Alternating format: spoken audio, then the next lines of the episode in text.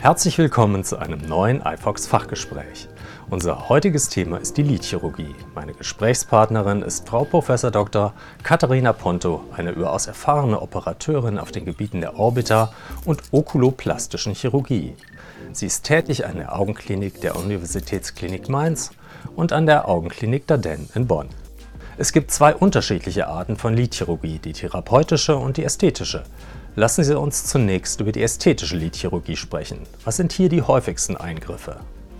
Ja, also die häufigsten kosmetisch-ästhetischen lidchirurgischen Eingriffe, da hat sich eigentlich auch gar nichts geändert. Das ist und bleibt die Oberlidstraffung, also die Oberlidblepharoplastik, wo man entweder Haut oder Fett oder eben auch beides entfernt. Und ähm, ansonsten gibt es eben natürlich auch noch die Unterlidblepharoplastik, die ist deutlich komplexer.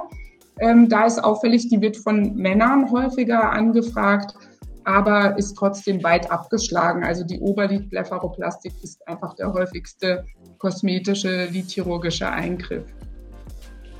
Haben Sie den Eindruck, dass der Wunsch nach solchen Eingriffen in den Zeiten von Instagram und Zoom-Konferenzen zugenommen hat?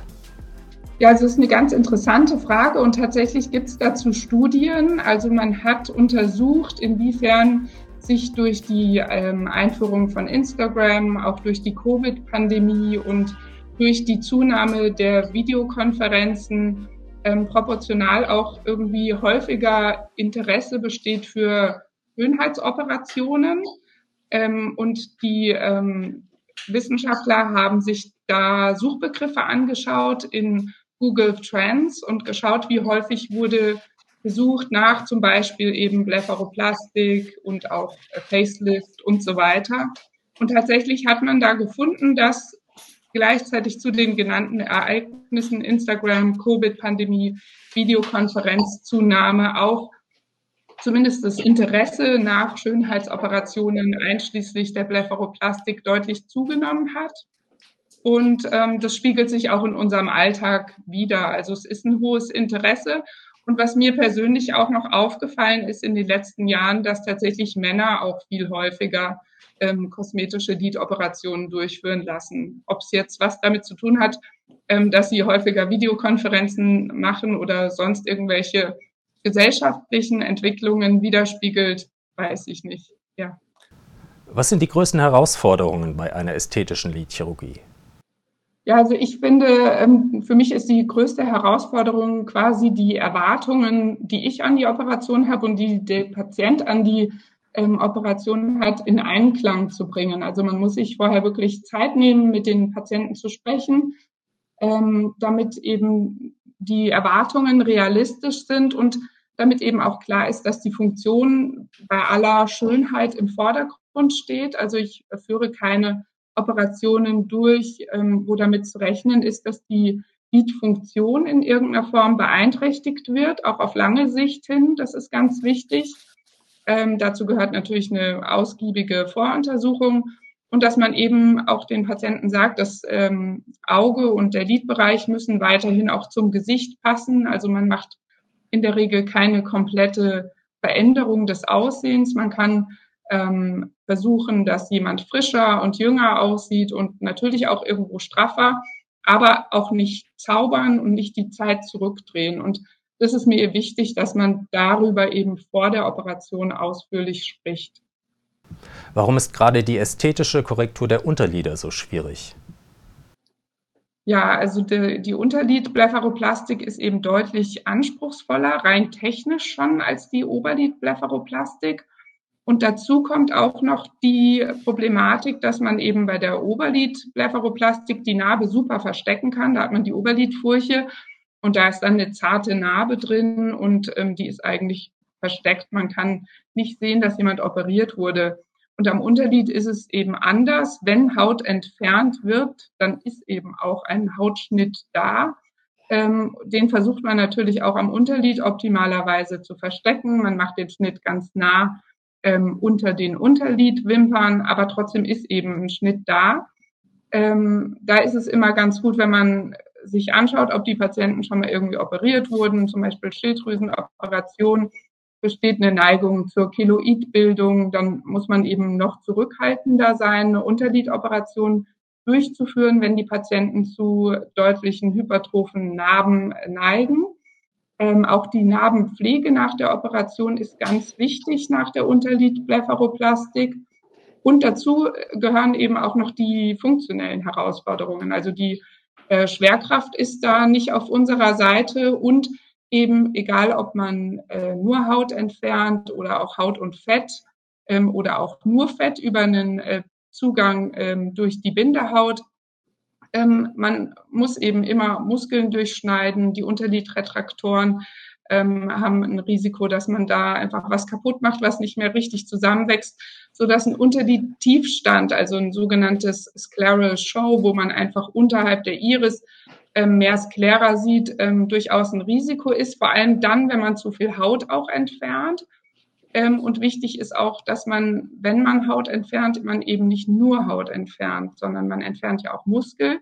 Und es gehört auch dazu, dass man eben ähm, das äh, horizontale Lidspannung erhält. Das heißt, wenn die Patienten eine horizontale Liderschlaffung haben, dann macht man quasi wie eine laterale Zügelplastik zusätzlich zur Blepharoplastik. Aber auch bei allen anderen Operationen am Unterlid ist es immer wichtig, dass die Spannung eben nicht auf der Haut ist, sondern eine Etage tiefer, dass der Tarsus gut verankert ist an der Orbitakante, die Muskeln gut gestrafft sind, damit eben die Haut nicht unter Spannung steht und deswegen es eben Unterlid Fehlstellungen gibt nach der Operation. Und deswegen denke ich auch, dass die Unterlidblepharoplastik wirklich ähm, in Hände gehört, wo sich der Operateur sehr gut mit ähm, der Anatomie und Physiologie der Lider auskennt, ähm, damit eben keine unschönen ähm, Komplikationen entstehen, die man äh, leider doch äh, immer wieder sieht, wenn Patienten zu ähm,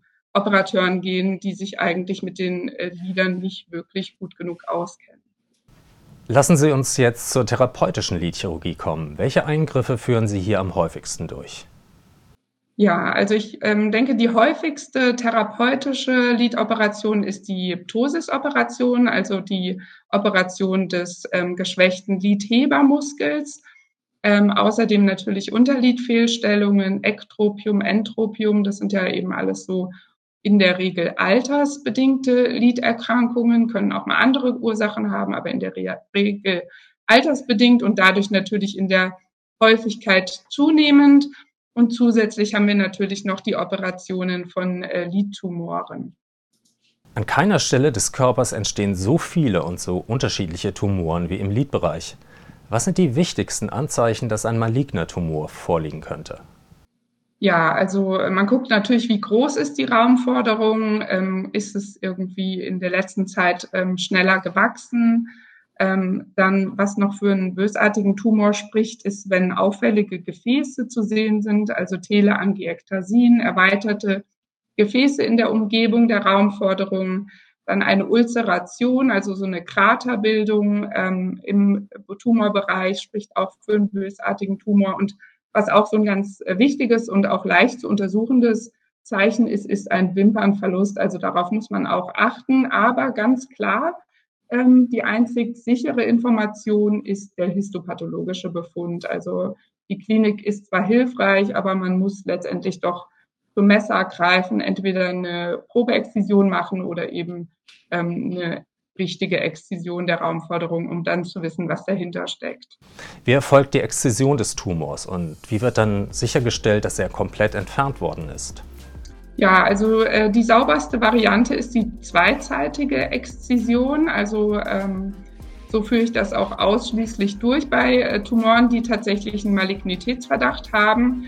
Äh, zweizeitig bedeutet, am ersten OP-Tag ähm, wird der Tumor exzidiert ähm, dann wird das Präparat auch markiert mit äh, den Lokalisationen, sodass die Pathologen eindeutig zuordnen können, ähm, wo eben oben und unten ist, ähm, salopp gesagt.